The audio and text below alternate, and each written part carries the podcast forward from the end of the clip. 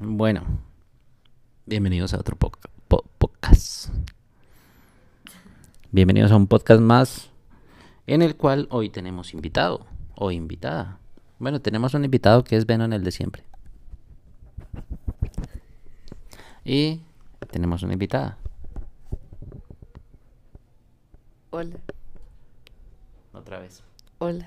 Ahora sí, es que no se escuchaba. Em, ¿De qué vamos a hablar hoy? Hoy es relajado. Yo no sé, tú solo de repente dijiste, ay, me acompañas a hacer un, co- un podcast. Por eso, pero es que estábamos hablando chévere, entonces quería poner como eso en, en audio, porque eso forma... ¿Qué sucede? El podcast es más chévere porque como no tenemos una cámara al frente que nos esté grabando, no, se- no nos sentimos tan intimidados. De pronto ahorita mm, hay un poquito de intimidación porque nos escuchamos. O sea, escuchamos porque tenemos audífonos, ¿cierto? Pero no nos estamos viendo. Entonces como que eso es chévere y forma parte para el baúl de los recuerdos. Y para que dentro de algunos años lo escuches De hecho, o lo escuchemos. tenemos que revisar la caja del tiempo que hicimos. Ah, sí, es que nosotros hicimos una caja del tiempo, eh, como una cápsula del tiempo, pero pues esa la hicimos hace, ¿qué? ¿Dos años? En pandemia, hace 2020. tres años ya. Sí, tres años. Uy, cómo pasa el tiempo. Toca revisarla porque yo ya no me acuerdo qué hay ahí. Es para el 2030. Yo solamente me acuerdo de los tapabocas. Ah, ¿y tapabocas? Y hay, ah, hay una tarjeta de memoria donde grabamos un video ¿Ah, sí? para nuestro yo del futuro. Ah, vea, qué chévere. ¿Ves? Yo ya no me acordaba. de- Pues no me acuerdo todo lo que hay ahí porque sí guardamos varias cositas. Y, eh, y- y me parece interesante. No la enterramos ni nada, ¿sí o no? Sino que la dejamos ahí encima de la... ¿Cómo se llama eso? Del, del chifonier. No, pero lo importante es no revisarlo.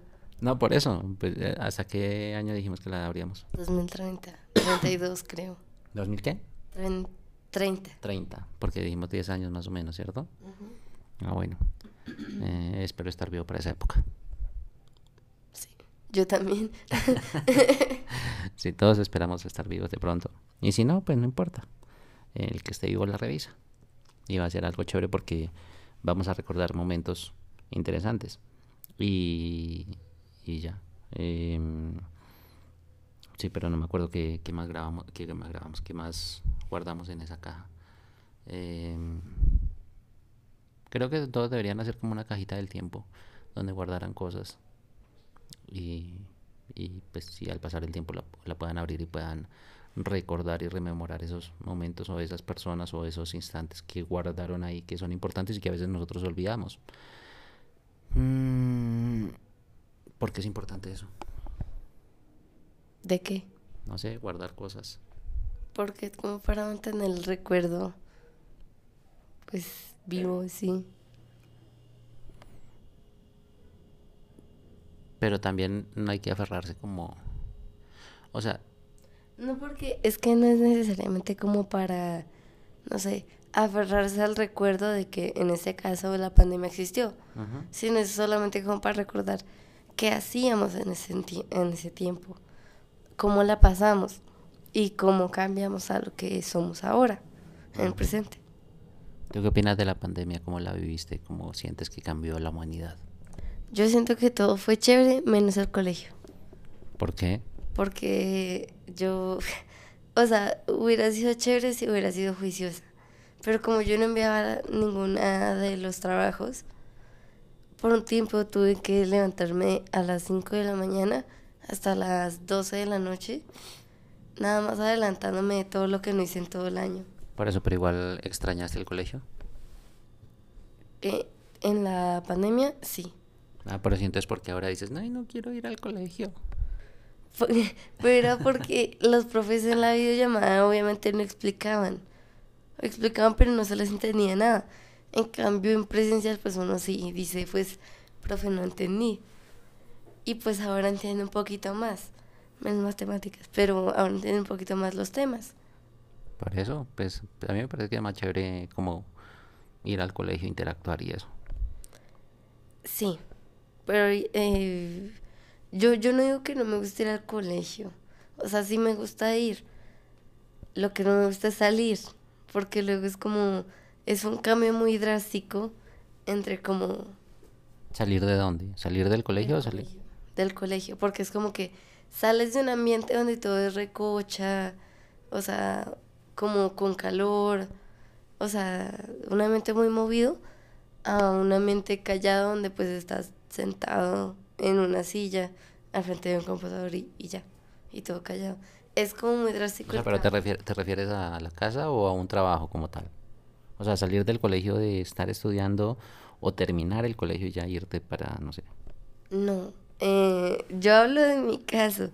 Que yo sepa, yo no estoy trabajando. Por eso te digo. porque dice que estar frente a un computador parece que estuvieras trabajando. No, porque estar frente a un computador puede ser para todo tipo de cosas. No, bueno, pero pues puedes buscar otras actividades que hacer, tienes tiempo. Pues sí, pero así haga otras cosas, no va a ser con los 30, 40 estudiantes con los que estoy en el colegio. No, va a ser con más calma. Por eso. Como por ejemplo aprender más violín. Ah, no, eso no es mi culpa. ¿Cómo que no? ¿Entonces de quién es? Acá no se Uno se tiene que responsabilizar de todas las cosas que uno haga o deje de hacer. Si tú no las haces, no es porque no, no me dejan, no, es porque tú no realmente no quieres o no lo haces. Ya, nadie te está poniendo un arma en la cabeza y, si, y aún si, si te la pusieran, si tú lo quieres hacer, lo haces. No, porque, a ver, yo tengo mis razones, ¿ok? La primera es porque acá no, no se puede porque hay gente arriba y pues la verdad a mí me da pena. O sea, de que bajen y digan, no, está haciendo mucho ruido. no van a bajar acá y no van a decir eso. Igual me da pena. En la otra casa, eh, obviamente no se puede porque dicen que la gente está durmiendo, sabiendo que los que no deberían dormir son ellos a las 4 de la tarde. y la segunda, eh, tercera. Que se nos cae el micrófono. Y la tercera es mm, porque se me hace muy difícil. No, que te parece más complicado que el, que el ukelele. Obviamente, obvio. Porque una cosa es, no sé, apretar los cositos y otra cosa es mover el, el arco. O sea, es muy difícil. Pues no sé. ¿eh? Obviamente todas las cosas son difíciles. Todo tiene un grado de dificultad diferente. Pero cuando uno digo yo, que realmente quiere las cosas, uno lo logra. O si no, no habrían personas que tocaran violín tan chévere. Claro, pero... Incluso hay niños que tocan violín chévere. pero hay uno, yo pienso que ese violín tiene algo raro. ¿Por qué? El dueño. El que lo compró. bueno, entonces. De que suena como raro y yo ya lo Claro, porque el dueño, la dueña no lo sabe tocar. Yo ya lo he afinado. Pero es que, digamos, dicen no se toca la primera cuerda y eso no se suena como... No, sí suena, yo ya lo intenté y Extraño, suena, suena. Por eso, pero porque no lo sabes de pronto tocar en el momento, pero suena bien. Si le pongo ese violín a alguien que sepa, ¿va a sonar feo? Depende del violín claro, porque es como si... O sea, si le pongo este violín. Por eso. ¿Crees que va a sonar feo? Tal vez. igual. igual. Em, es que yo, yo sí quiero aprender un, una melodía en específico. Y la del castillo. ¿La de la película? Sí. Ok. Pues está chévere, pues apréndela. A mí también me... Eh, aquel día estoy intentando eh, una melodía que yo quiero aprender y sé que se puede hacer, pero lo que pasa es que yo no soy constante en eso, porque digamos que no es como mi... no es mi meta, no es lo que yo quiero ya y, me le voy a dedicar 100% a eso, ¿no? Entonces por eso no, digamos que no puedo aprender, o no, no es que no pueda, realmente no quiero aprender, o no lo quiero hacer ya, porque no es mi meta a corto plazo, ni siquiera a largo plazo. O sea, digo, uy, sí, sería chévere poderlo aprender, pero quisiera como en Matrix, que, oh, ya sé pelear, oh, ya sé hacer, ya lo sé, o sea, lo quiero ya, eh, en, media hora y no hacer así. Si uno quiere aprender realmente bien las cosas, pues tiene que dedicarle el tiempo suficiente y sentir pasión por eso. Me Porque las palabras que digo son muy profundas. Sí, sí, sobre todo. Te están llegando al alma. Eh, sí, yo sé que alguien va a escuchar esto y va a decir, oh, sí, yo también me siento identificado, estoy llorando. no sabemos qué tal este sea uno de los podcasts más escuchados de Latinoamérica. Ajá, sí. Y después lo traduzcan al inglés y gente que no es- habla español quede tocada por este podcast y diga, oh, me cambió la vida. No, no sabemos. Bueno, pero el caso es que, bueno, por ejemplo, ah, bueno, eh, ya cambiando de tema, porque yo varío de temas muy rápido y eh, a veces no, a veces hago podcasts específicos sobre cierto tema y lo termino de hablar y ya, y a veces cambio de tema. Em, ¿Cómo te sientes escuchando tu voz? Eh, rara porque me di cuenta que estoy más, más afónica de lo que pensé. Disfónica, sí. De eso. Y se te escucha la voz rara, o sea, tú la escuchas rara. Y es normal. Yo también me escucho. Digamos, ahorita, ¿qué sucede? Tenemos un audífono puesto uno en cada oreja, en cada oído. Y pues me escucho por el audífono y me escucho también por fuera del audífono. O sea, te escuchas doble. Me escucho doble. Y son voces, digamos que tonalidades diferentes. Sí. Es como que yo siento que una es como más suave por el eco del cuarto y la, el otro es como más directo.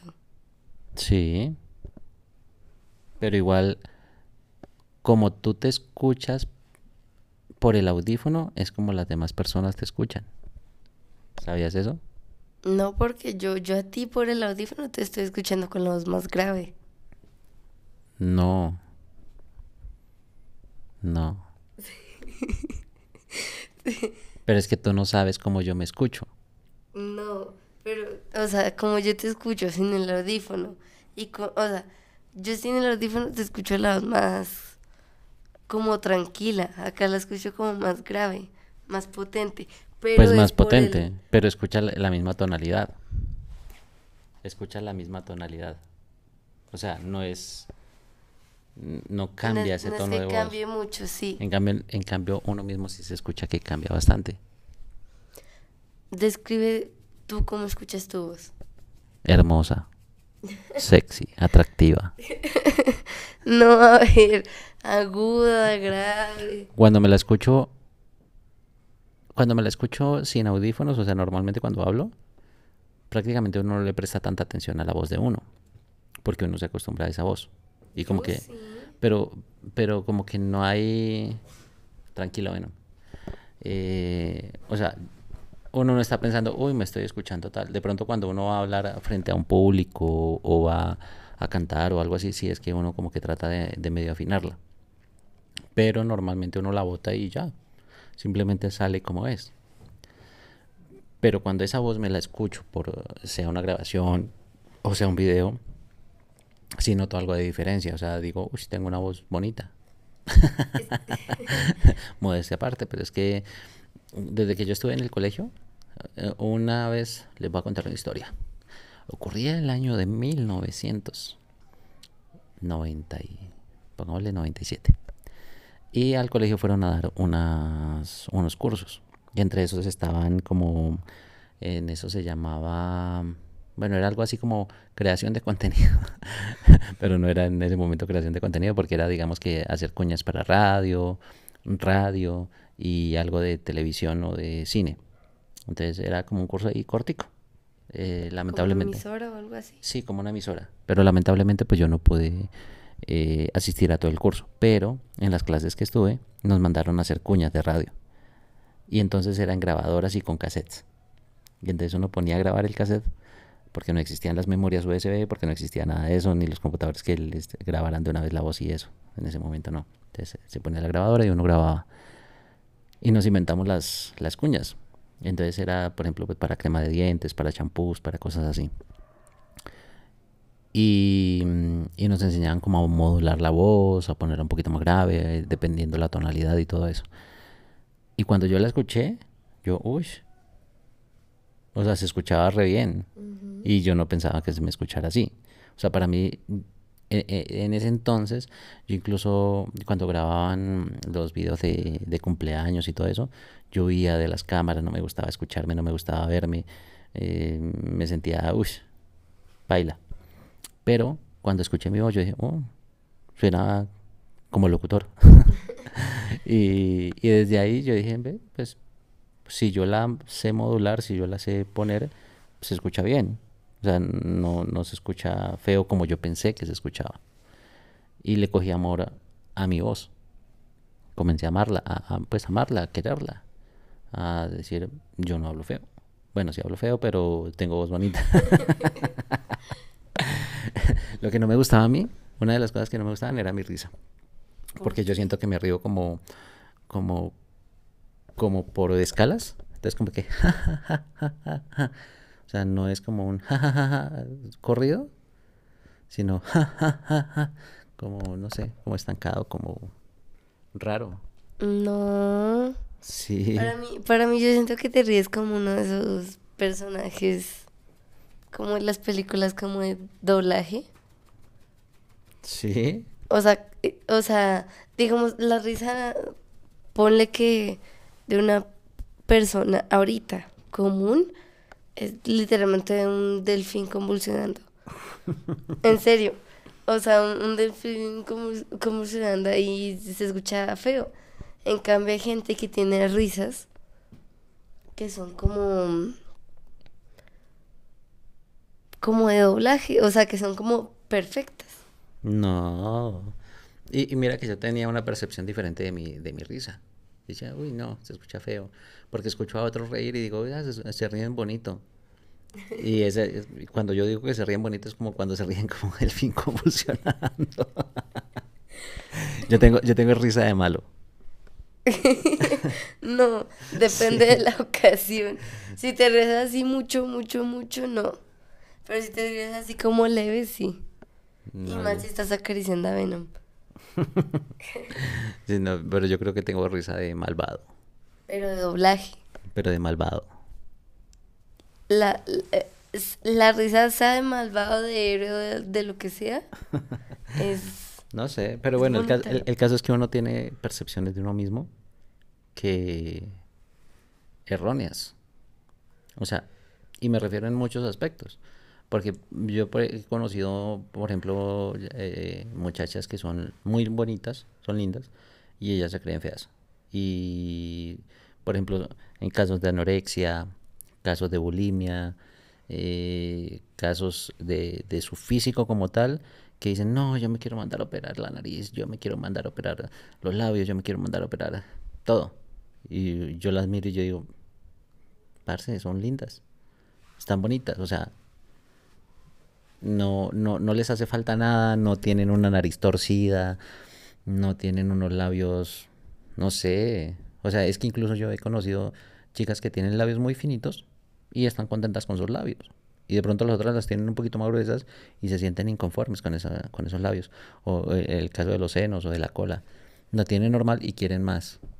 Yo siento que tal vez es por... Yo siento que tal vez toda, o sea, toda la existencia de la, del baja autoestima es por la comparación.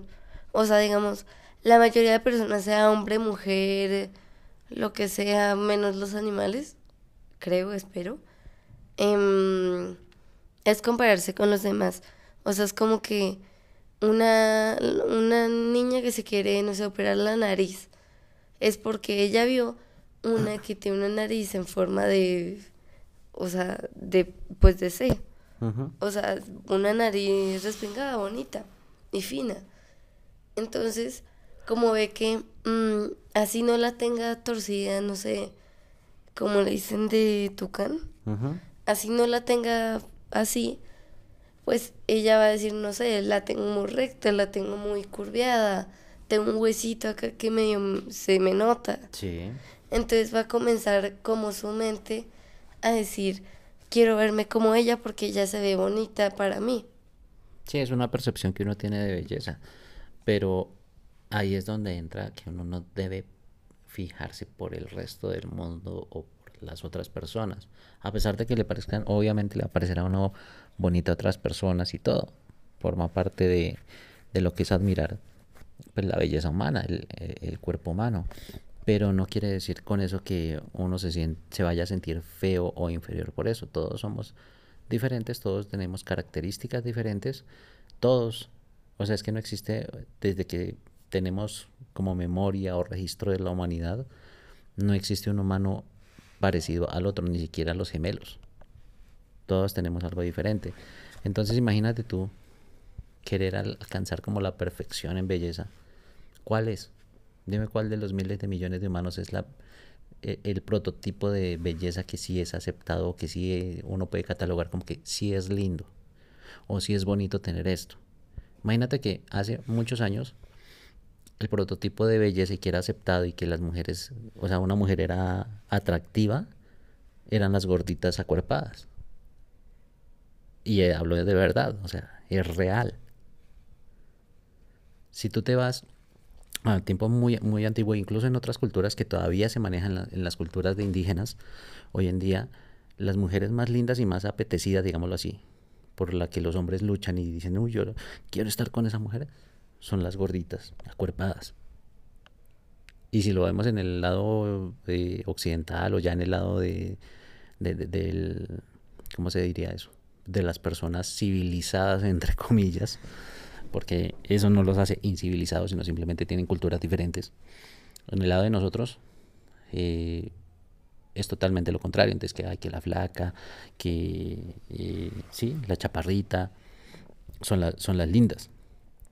Entonces, si nos vamos a ver eso, no existe como tal un canon de belleza aceptada que diga, es que esa es la que es linda. Algo de que yo pienso de que sobre intentar no mejorar la autoestima, sino como dejar de pensar que uno es feo. Y pues yo lo he intentado hacer siempre, pero pues no siempre se puede, ¿no? Es como, no sé, si tú tienes una nariz em, que se le nota el huesito y tú dices, no, pero es que es muy fea mi nariz.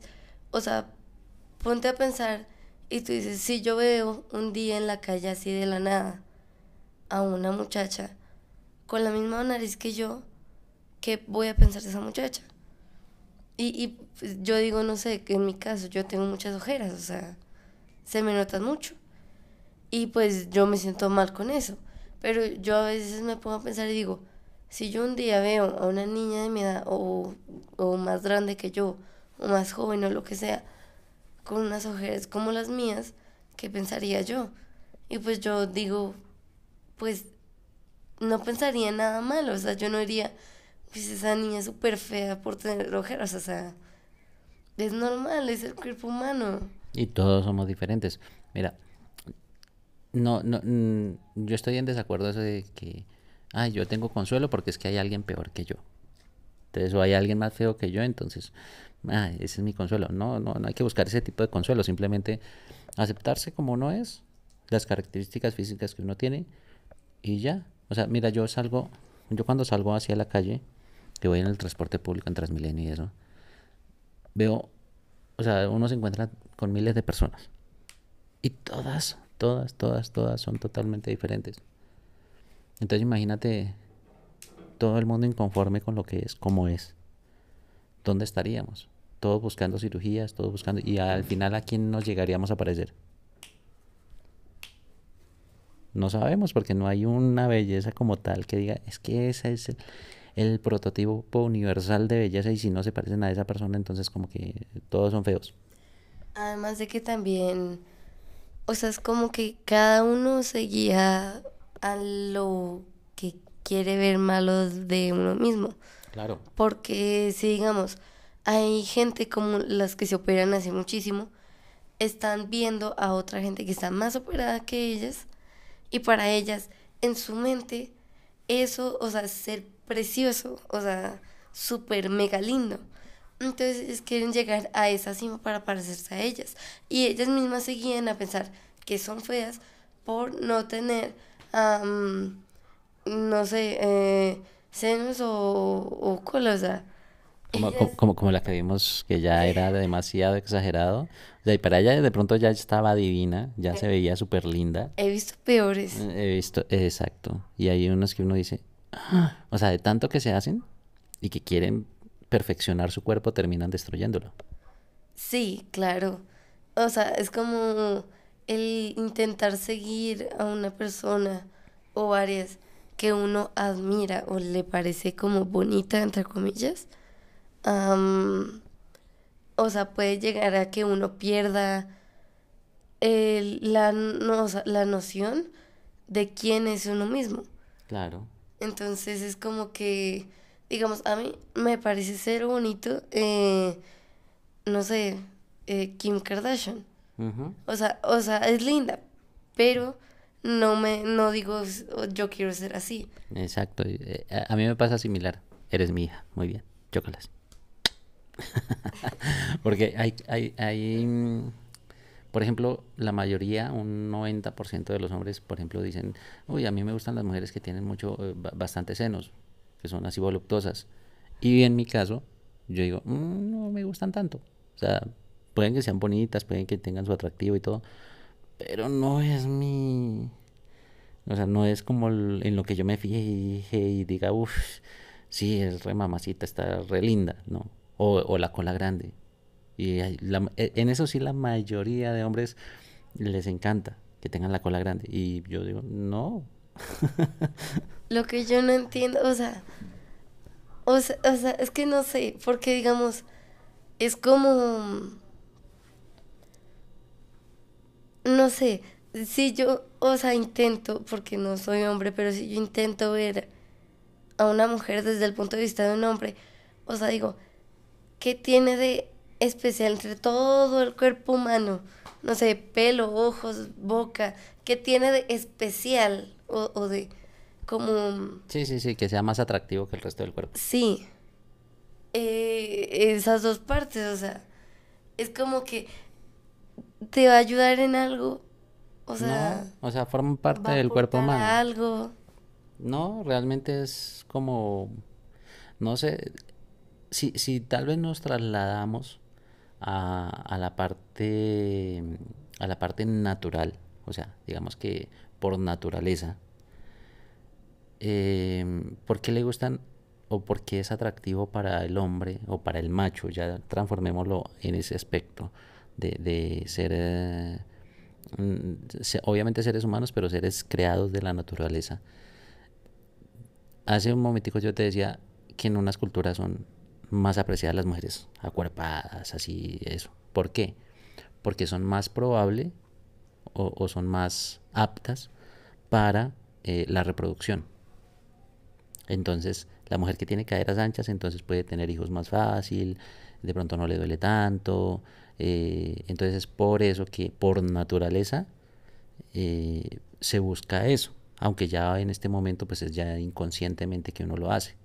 ¿sí? O porque tiene los senos grandes, entonces porque puede amamantar mejor a las crías, ¿sí? Es por eso, pero en este momento lo hacemos de manera inconsciente y sentimos un atractivo, sentimos una atracción por esas cosas, ¿sí? Mm, pues como yo ya no quiero tener hijos, entonces ya no le veo atractiva a eso. no sé. Pero igual, igual es eso. Entonces por eso. Entonces, por eso, um, eh, por eso yo creo que el ser humano o el hombre busca esas características en una mujer. Y em, ya se me olvidó, yo tenía otra cosa para apuntar, pero se me olvidó. o sea, antes de comenzar a grabar eso estábamos hablando sobre calificarse a sí mismo. Ah, sí, sí. Esa fue tu idea principal y luego comenzamos a hablar de... Pero tiene que ver, porque es aceptarse a uno mismo, tal cual es. O sea, que no existe un tipo de belleza que sea perfecto. Y cada uno tiene sus cosas chéveres y sus cosas malas. Lo que pasa es que uno tiene que aprender a, amarse a uno mismo, a quererse, a, a valorarse, a cuidarse. Y, y saber que uno es perfecto tal cual es. sin quitar ni poner cosas. Pero otra cosa también importante es saber controlar las emociones. Porque, porque, o sea, digamos, si un ejemplo, yo me quiero a mí misma y me amo y me acepto tal y como soy. Pero em, me afecta en sentido de tristeza, de que la gente diga algo de mí, sino como que pues me da coraje. Tengo que saber aprender a manejar mis emociones Pero, y no comenzar a atacar a esa persona y, y como que me deje de importar mm, en todos los sentidos lo que los demás piensen de mí y yo pensar en, o sea, dejar de verte como los, o sea, como los demás te verían, sino verte como tú mismo te ves. sí, pues es, está bien, pero al igual, el ser humano no es capaz de controlar sus emociones, ni el más... eh, eh, eso yo escuchaba un podcast eh, de alguien y, y hablaba sobre eso. Y decía, pongan un ser humano que controle sus emociones, por ejemplo, no sé, un, uno que practique la meditación, alguna cosa así. Póngalo con algo que él no esté de acuerdo durante una hora, dos horas, cinco horas. Se va a salir de, o sea, no va a poder controlar sus emociones. ¿Por qué? Porque uno es susceptible o está vulnerable a diferentes factores. Yo puedo tratar, en mi caso, yo soy, yo trato de controlar, o no trato de controlar, sino simplemente procuro que no me afecte lo que los demás opinan o lo que pase a mi alrededor. Por ejemplo, a mí me, me da rabia el, el que las personas lleguen tarde, porque yo soy- trato de ser muy cumplido. Entonces, dos y media, dos y media estoy allá o antes. Qué bueno que soy tu hija, porque si no ya estaría bajo tierra. No, pero digamos que hay personas que me llegan tarde, por lo general la mayoría, un 90% de las personas me llegan tarde, y yo no es que trate de controlar esa emoción, sino que trato de, de aceptarla. O sea, no la niego. Me da rabia. Y yo digo, tengo rabia, porque no me ha llegado. Pero el aceptar esa emoción también hace que la pueda como canalizar y no ponerme, por ejemplo, a discutir con esa persona o tratarla mal o tal cosa, sino que todo bien, o sea, me dio rabia que haya, incluso yo le he dicho a algunas personas eso, me da rabia que haya llegado tarde, que haya tenido que esperar una hora o media hora, porque están jugando con mi tiempo, con que es lo más valioso que uno tiene, pero todo bien, o sea, puñitos, nos relajamos y, y continuemos la vida. ¿Por qué? Porque pienso en las consecuencias de, listo, me da rabia y si me pongo a discutir con esa persona, ¿qué va a pasar? Voy a perder más tiempo de mi vida, voy a desgastar mi energía en discusiones que no me van a llegar a ningún lado. Porque el hecho de que yo le pelee a esa persona no quiere decir que va a cambiar y que me va a llegar temprano. Ese, yo creo que es el problema de muchos, incluyéndome. Porque si, digamos, algo a mí ahorita me llega a dar rabia porque alguien dijo o hizo algo, es como que no... y, o sea, yo... Es como, no sé, a los niños que molestaban a Venom. Yo sé que yo actué... eh, yo, no, yo no hice nada eh, cuando los niños estaban haciendo eso porque no los vi. Pero mm, es, es, sí, un- es un ejemplo parecido, pero no tan igual, sobre de que a mí me da rabia de que molesten a mi perro. ¿Por qué? Porque es un animalito, o sea, no tiene la culpa. Sí, podrá ser cansón, sí, podrá ladrar, pero no hay una necesidad de tirarle piedras, o sea, eso es ser, para mí es ser bobo. Y pues a mí me da mucha rabia eso. Y pues obviamente yo en mi mente, en mi imaginación del cerebro que me dio Dios, yo estoy imaginando cinco maneras de matarlos, enterrarlos y, y, que nadie se dé cuenta. Eh, o sea, yo de verdad juro que eh, son incontables los escenarios donde me he imaginado diciéndoles de todo y pegándoles. Pero no, obviamente no lo voy a hacer. Mm, uno, porque son niños. Dos, porque me meto en problemas con los papás. Tres, porque obviamente no solamente esos papás, sino los míos también. O sea, es, es lógica. Yo no voy a matar a un niño porque le tiro una piedra a mi perro. Y lo quiero hacer, pero no lo voy a hacer. Es. Es raro, porque. pues sí, no, obvio, lo que te decía, uno no puede controlar sus emociones. Jamás las va a controlar. Ni por más meditación que hagas, ni por nada de eso. Simplemente vívelas. Sí, eso, sí, sí, eso fue lo que se me ocurrió decir. De que una cosa es evita, una cosa es sentir las emociones, otra cosa es, eh, o sea, espérate, me perdí.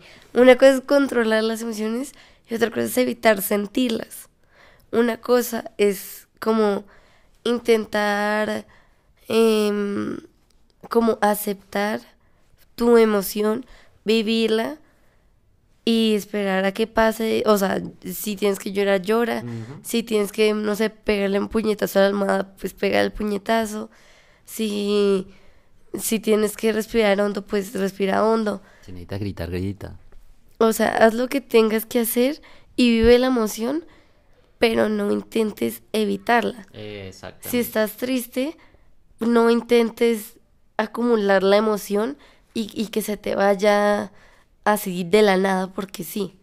O sea, llora, siéntete mal, em, no sé, escucha una canción triste, no sé, haz lo que quieras hacer. Y, o sea, para que la emoción pase, porque eso se va a ir acumulando con el tiempo y va a llegar a un punto donde ya no puedas más y va a ser una explosión. Por eso en Estados Unidos los niños van y matan a los otros en los e, en los colegios. En serio y personas en sus trabajos hacen eso, porque acumulan tanto esas cosas negativas y tratan de no sentirlo y como que y lo guardan y lo guardan y lo guardan. Yo era así. No maté a nadie todavía, pero pero yo era así, yo guardaba como ese resentimiento, ese dolor, esa esa rabia, yo la guardaba y cuando explotaba era horrible, porque en ese momento de explosión la ira, el enojo, todo lo que tiene acumulado uno dentro, pues puede causar mucho daño y no mide las consecuencias. Claro, algo que yo pienso es que, o sea, tú, tú, es como en los muñequitos animados y bueno, en la vida real también se puede hacer eso. Que tú vas como en la nieve, tú vas girando la bolita y cada vez se va haciendo más grande. Pero pues obviamente eh, cuando ya sea demasiado grande, se va a desboronar. O no se puede detener claro, va a seguir y seguir rodando hasta que choque contra algo. Entonces, lo que yo pienso es que si retienes tus emociones, bueno, explotas, pero es que en esa explosión, mm, como hay tantas emociones acumuladas, rabia, tristeza, em, frustración, cualquier emoción, o sea, es como una mezcla de tantas cosas y tantas emociones y sentimientos que mm, llega un punto donde sientes lo, o sea, la emoción, pero una parte de tu cerebro ya no le importa nada. Y solamente, o sea, ya no le importa si lastimas a alguien, o sea, no le importa si haces sentir mal a alguien, si gritas, si le pegas a algo. Y mm, Solo quieres venganza. Es como que, es como que tus ojos están nublados, o sea, no es nada más que... De esa rabia, esa... Sí. Es verdad, eres muy sabia, eres hija mía. Pero sí, es, es, verdad lo que dices. Eh, por ejemplo, cuando, cuando, cuando eh, has tenido que llorar o hemos tenido que llorar, digamos, yo, en mi caso, yo, digamos que yo he sido un poquito malo en eso porque no demuestro mucho mis emociones frente a los demás. Pero estando solo, las voto. Entonces, yo no soy, por ejemplo, de llorar casi frente a los demás ni nada de eso. Pero estoy solo y yo lloro. Y, ya soy un adulto, grande. Pero igual dan ganas de llorar muchas cosas, eh, dan rabia, da enojo, y yo lo suelto, lo suelto en mi soledad porque eso hace que... Y, y llorar es bueno, porque cuando uno llora, desahoga todo eso y ya, ya uno después... Pero ya se siente aliviado, ya ve que ese problema tal vez no es tan grande como uno piensa, ya le ve las soluciones, ya como que pues ese dolor ya no es tan doloroso, o sea, como que uno le va hallando el sentido de, de las cosas. Te quita el dolor de encima. Ah, pero algo sobre el, de que no te gusta llorar en frente de las personas. Yo pienso de que cada uno se desahoga como quiere, o sea, si tú no te sientes cómodo llorando en frente de otras personas, no tienes por qué hacerlo, o sea, no es que porque no sé, ay, es mi hija eh, y le debo tener confianza y tengo que, o sea, tener la suficiente confianza como para llegar enfrente de ella. No, o sea, no, si tú no te sientes como llorando frente de los demás, em, no, lo, no lo hagas. Si te sientes mejor llorando solo, llora solo. Si para desahogarte, no sé, uh, dibujas, doblas un papel, o sea, haces lo que tienes que hacer, eh, o te pones a editar o algo, hazlo, o sea, no, no es una obligación que tengas que demostrarle a los demás tus sentimientos si tú no te sientes cómodo haciéndolos. Yo, cuando lloro, em, digamos, a mí no me gusta llorar en frente de mi abuela, porque ella no, yo siento que ella no valora mucho mis emociones y pues dice que es como una bobada. Porque, y, y, pues no la culpo, o sea, ella creció de otra manera, piensa diferente y está bien, pero igual no me siento cómoda llorando frente de ella. Contigo sí, porque yo sé que tú no vas a decir que yo, o sea, estoy llorando por una bobada, sino que yo me siento entendida y por eso lloro cuando estoy contigo. Pero no voy a ir con la primera persona que se me encuentre y voy a llorar. Claro. No, y, y, está, está bien eso, lo que tú dices. Mira que hay personas que han hecho obras de arte cuando tienen mucha rabia y después las venden. Le sacan provecho a eso, entonces es una buena manera de canalizar ese tipo de, de frustraciones, de emociones, de, de, cosas. Entonces mm, son personas que han aprendido a, a, a botar todo eso por medio de la pintura, de pronto otros por medio de canciones, componiendo, eh, o por medio de melodías. Eh, sí, tratan de canalizar eso en, algo diferente. Y, y, después de que hagas eso, yo siempre, digamos que cuando me piden consejos, porque soy muy sabio y doy consejos, consejos a domicilio. Pero de ahora en adelante voy a comenzar a cobrar por esos consejos. No mentiras. Eh, mil por consejo. Es buena plata. Buena plata. Oye, sí, si alguien me quiere contratar eh, para dar charlas motivacionales. no, mentiras. El caso es que lo que yo digo y aconsejo cuando una persona ya ha desahogado eso, que ya ha llorado, ya, uff, ya no puedo más, ya lloré, ya boté mi rabia, ahí sigue un paso muy importante y es mantén tu mente ocupada en algo que que, que, te guste, que ames hacer. Porque tú ya lloraste, ya, ahora tú, digamos que tu, tu alma, tu ser, tiene un vacío. ¿Cómo vas a llenar ese vacío? ¿Sí?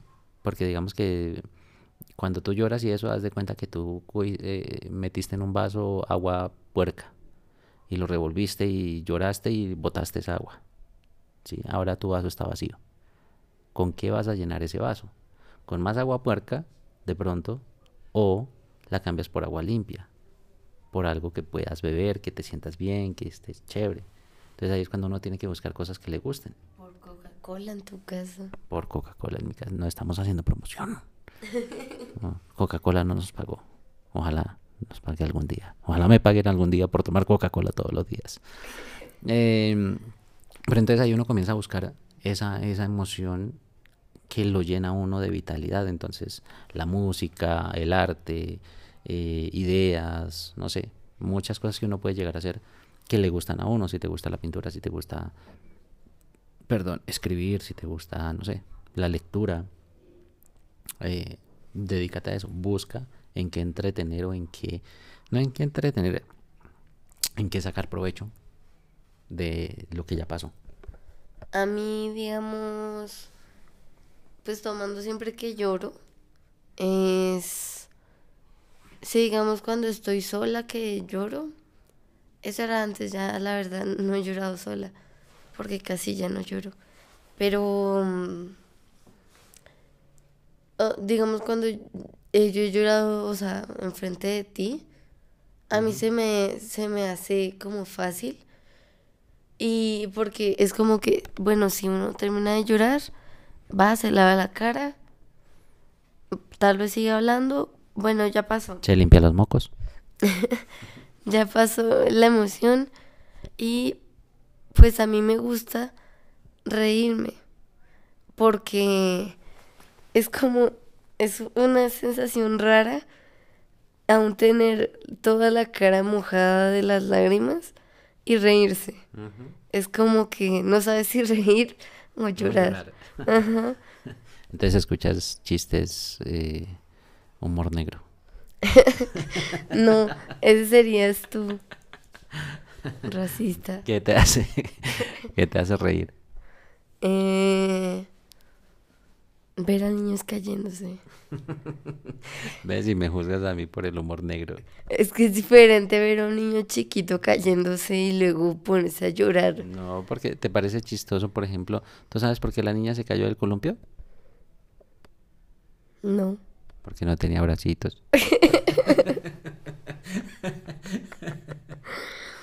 ¿Ves? ¿Por qué te ríes de eso? No da risa. Entonces, ¿por qué te reíste? No da risa. ¿Sabes por qué se volvió a caer? ¿Por qué? Porque el papá la volvió a subir al columpio. Debiste decir que no tenía papá. No, no, sí tenía. Sí tenía. Pero era adoptada. No, ¿Ves? Tú te ríes de esas cosas. Pues sí. Pero no. Y no está mal. No está mal, es un, es un chiste, es simplemente, o sea, el hecho de que te rías o no te rías no va a cambiar el hecho de que le salgan bracitos o no. Ay, madura. No, yo soy muy maduro. Yo acepto el hecho de que no tiene bracitos y ya. Sabes que en este momento puede haber una niña en el mundo. ¿De verdad que le pasó eso? Sí, probablemente. Y te Pero- acabas de crear un chiste. Pero es que ya se cayó, o sea, yo no puedo controlar eso. Ya no te rías más de la niña. Ella ya pudo... De los golpes se aprende.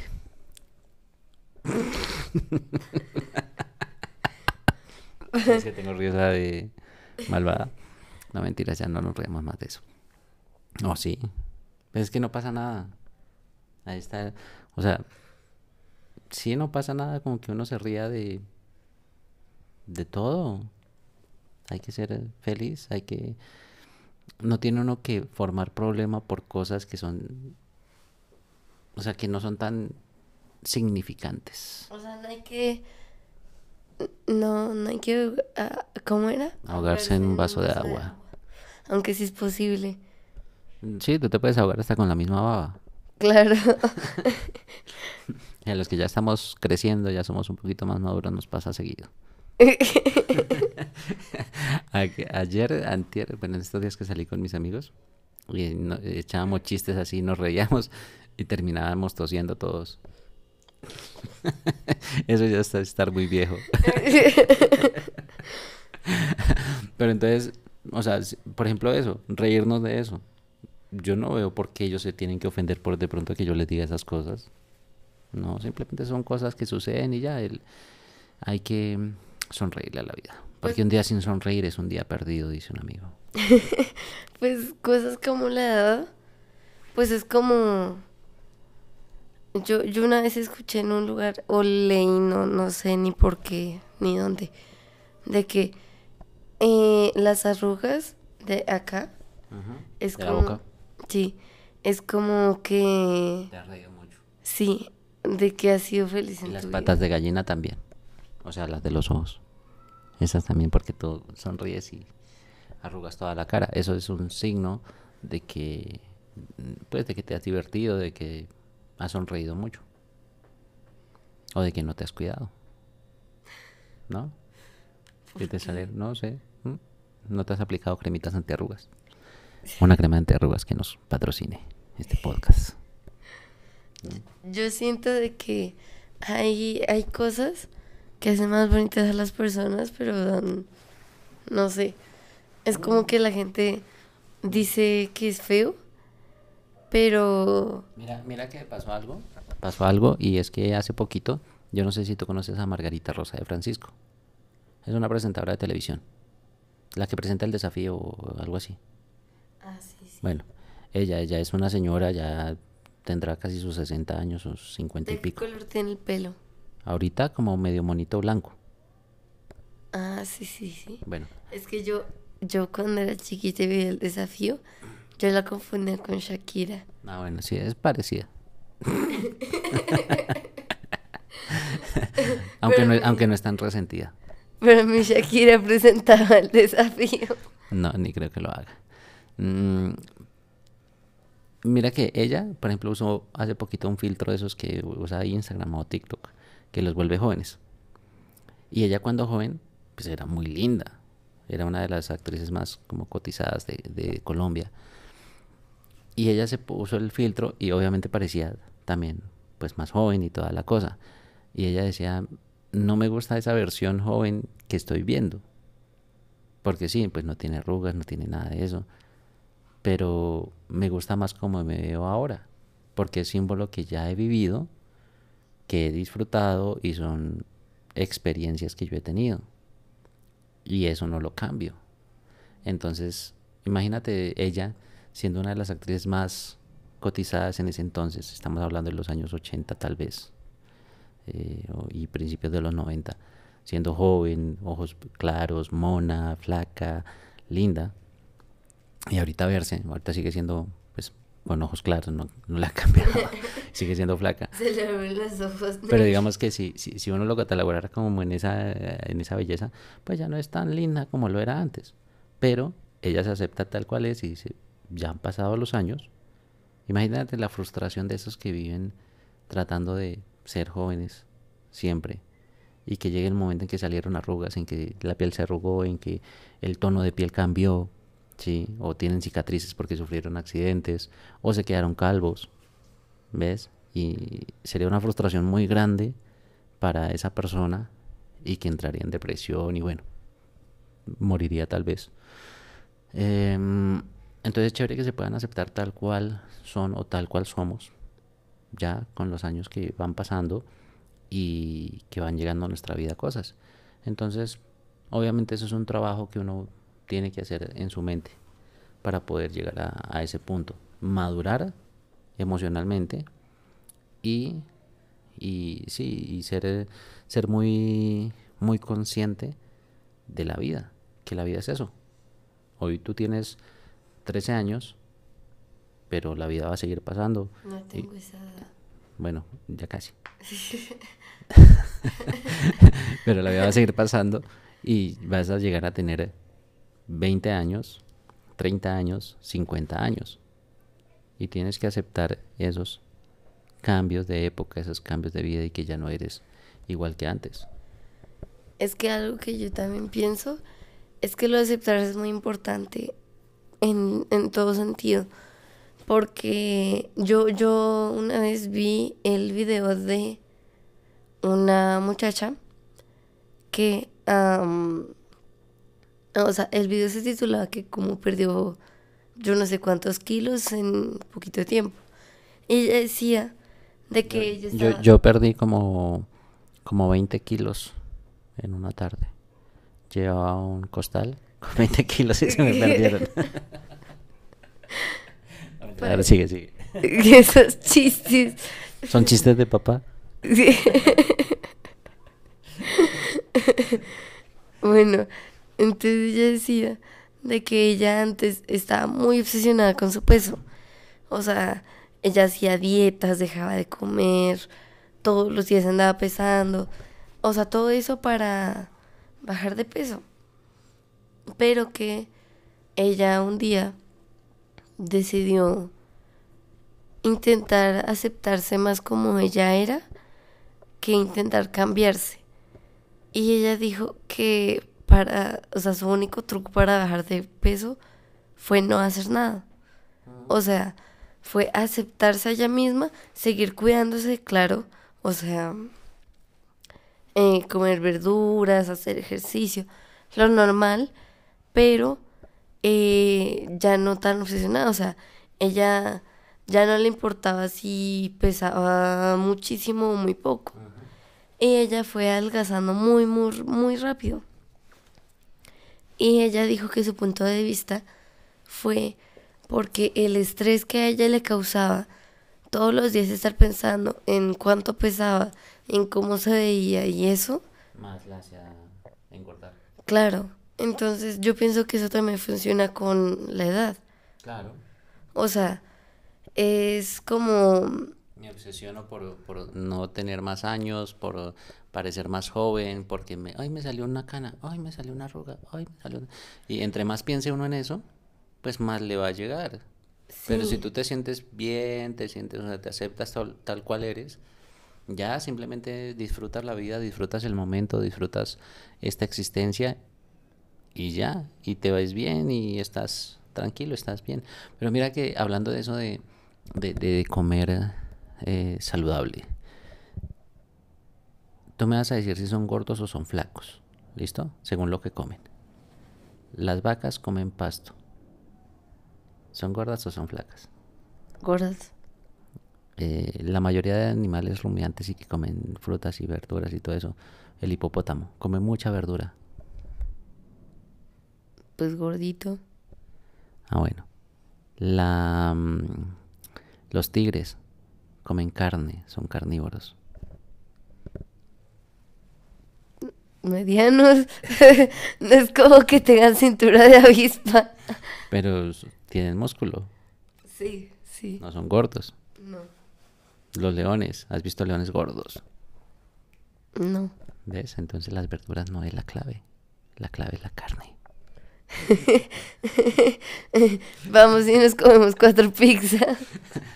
¿Por qué cuatro pizzas? Porque tienen carne. Ah, bueno, si la pedimos con pollo y champiñón, sí. Sí. Eso. ¿Vamos a comer de O pizza? cuatro hamburguesas. O cuatro Uy, no, yo ya sé qué vamos a comer. picadas. ¿Quieres perrito? Sí. Vamos a comer perro. Entonces acabamos este, acabamos este podcast. Bueno. Para ir a comer perro. Bueno. Bueno, toco ir a comer perro. Entonces, mira. ¿Qué? ¿Qué? Mira cuántos minutos. ¿58? Ajá. O sea, una hora ya vamos hablando. Lo sentí más tiempo. Nunca hemos compartido. Ah. Ah, no, tampoco. Sí, y si quieren una clave para compartir con sus hijos, hagan podcast. Y burlense de niños sin bracitos. Así le va a titular el, el podcast de hoy. La niña que no tiene bracitos. Pobrecita. No. Nos vemos, se cuidan. Chao. Adiós. Bye. Adiós. Goodbye. See you later. Mira que ayer intentamos. Completemos la hora. Mira que ayer, ayer intentamos grabar un podcast de una, un podcast, no, un video de un amigo hablando solo en inglés. Y no somos tan buenos en inglés, pero ahí le intentamos, ahí le echamos ganas. ¿Eres capaz de hablar inglés? Más o menos. Habla. Eh, es que me da pena. ¿Y? Pero, bueno, Te escuchan hablar de... Te, te han escuchado hablar de... pero es que no me sé queda un minuto, mira, cosas. quedan ¿Y? 60, eh, cua- 50 segundos. Entonces, eh, see you in the, eh, in the next podcast. Tomorrow or wherever. ¿Cómo se dice? Cuando sea. Tú eres el bilingüe. No, yo no soy bilingüe. Yo solamente intento, balbuceo el I inglés. just try. I try. I trying. Tomorrow I record the program La risa cura. Nos vemos ahora sí, chao. Bye. suscríbanse.